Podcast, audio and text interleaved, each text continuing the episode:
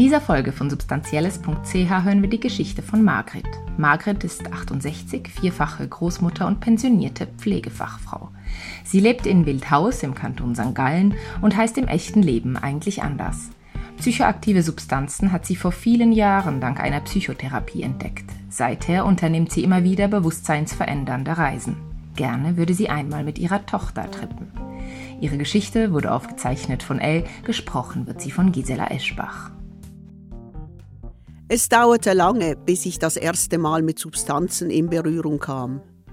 Ich bin im Tockenburg als ältestes von sieben Kindern aufgewachsen und erlebte eine glückliche Kindheit in einem liebevollen Elternhaus. Als Jugendliche habe ich nie gekifft. Konsum war für mich 40 Jahre lang weit weg. Alles begann mit einer Psychotherapie, die ich im Rahmen einer Weiterbildung machte.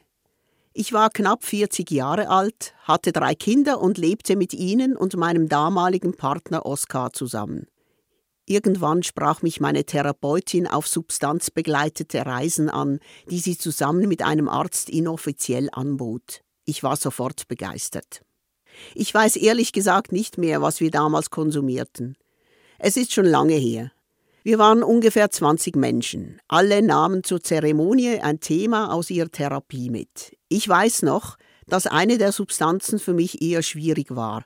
Ich war froh, als ich aus dieser orientierungslosen Weite wieder zurück in den etwas engeren Käfig meines Körpers zurückkehren konnte. Die ganze Erfahrung war aber sehr faszinierend. Oskar hatte zu Hause auf die Kinder aufgepasst und als ich nach Hause kam, sagte ich ihm, das musst du auch probieren. Seither unternehme ich seit über 20 Jahren immer wieder bewusstseinserweiternde Reisen. Der Rahmen ist oft ähnlich. Damals hatte ich Freunde, die in Zürich lebten und Zugang zu Substanzen hatten. Sie kauften sie jahrelang an einem Stand auf einem Zürcher Gemüsemarkt.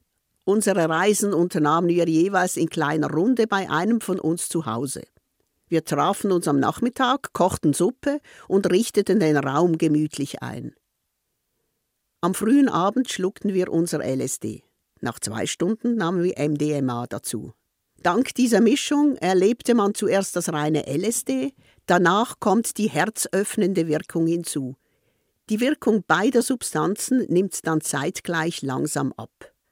Um Mitternacht gingen wir schlafen. Am nächsten Morgen beim Frühstück tauschten wir uns über unsere Erfahrungen aus oder machten noch einen Spaziergang.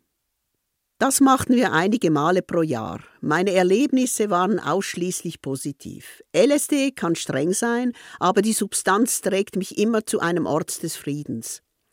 Das ist nicht für alle Menschen so.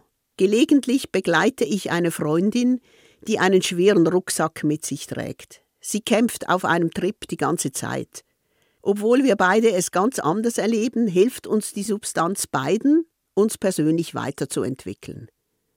Auch meinen Freunden, mit denen ich diese Erlebnisse jahrelang teilte, haben unsere Reisen sichtlich gut getan. Einer von ihnen ist Chirurg, ein sehr verkopfter Mensch, sehr strukturiert.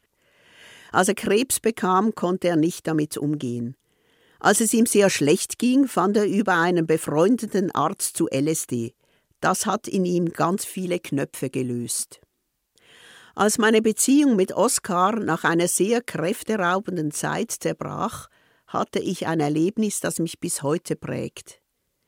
Die Kinder waren schon ausgezogen, wir lebten damals abgelegen in unserem schönen alten Haus. Es war der 2. Januar, als Oskar ging. In mir machte sich noch in derselben Nacht eine Leere breit, die durch jeden Winkel meines Körpers drang. Ich legte mich hin und realisierte sofort, dass ich mich in das, was nun geschah, fallen lassen musste. Vor meinem inneren Auge zog mein ganzes Leben an mir vorüber. Ich fühlte mich unendlich erschöpft von den letzten Wochen und gleichzeitig spürte ich mit einer gewissen Euphorie, dass alle Ereignisse meines Lebens stattgefunden hatten, um mich zu genau diesem Moment zu führen. In der Nacht wachte ich auf und ging in den obersten Stock des Hauses. Dort gab es ein leeres Zimmer. Ich stand da und fühlte die Leere in mir. Ich war ohne Gefühl, ohne jegliche Regung. Da war nichts mehr, nur Stille. Am nächsten Tag im Spital merkte meine Vorgesetzte sofort, dass mit mir etwas nicht stimmte. Ich war fahrig, übermütig, redete energievoll auf Patienten ein. Manche Kolleginnen reagierten fasziniert, andere machten sich Sorgen. Meine Chefin brachte mich zum Oberarzt und ich sagte diesem sofort, ich brauche frei, drei Monate. Fürs Arztzeugnis musste ich zu einem Psychiater. Der wollte mir ein Temesta geben, aber ich sagte ihm, das brauche ich nicht. Mir geht es gut, ich muss mich einfach dem stellen, was gerade mit mir passiert. Ich erinnere mich noch heute an seinen Gesichtsausdruck. Na, welche Diagnose schlagen Sie vor, Herr Doktor? fragte ich ihn. Er sah mich an und sagte, eine Glückspsychose. Er hatte recht. Ich glaube, ohne meine Substanzerfahrungen wäre ich damals psychotisch geworden. Was ich erlebte, machte mir aber keinen Moment lang Angst. Ich wusste immer, das gehört jetzt dazu, das ist ein Teil des Prozesses. Es wird wieder vorbeigehen. Und ich ging mit voller Neugierde hinein. Es kamen große Themen auf, Themen der Weiblichkeit, der Selbstfürsorge und des Sterbens.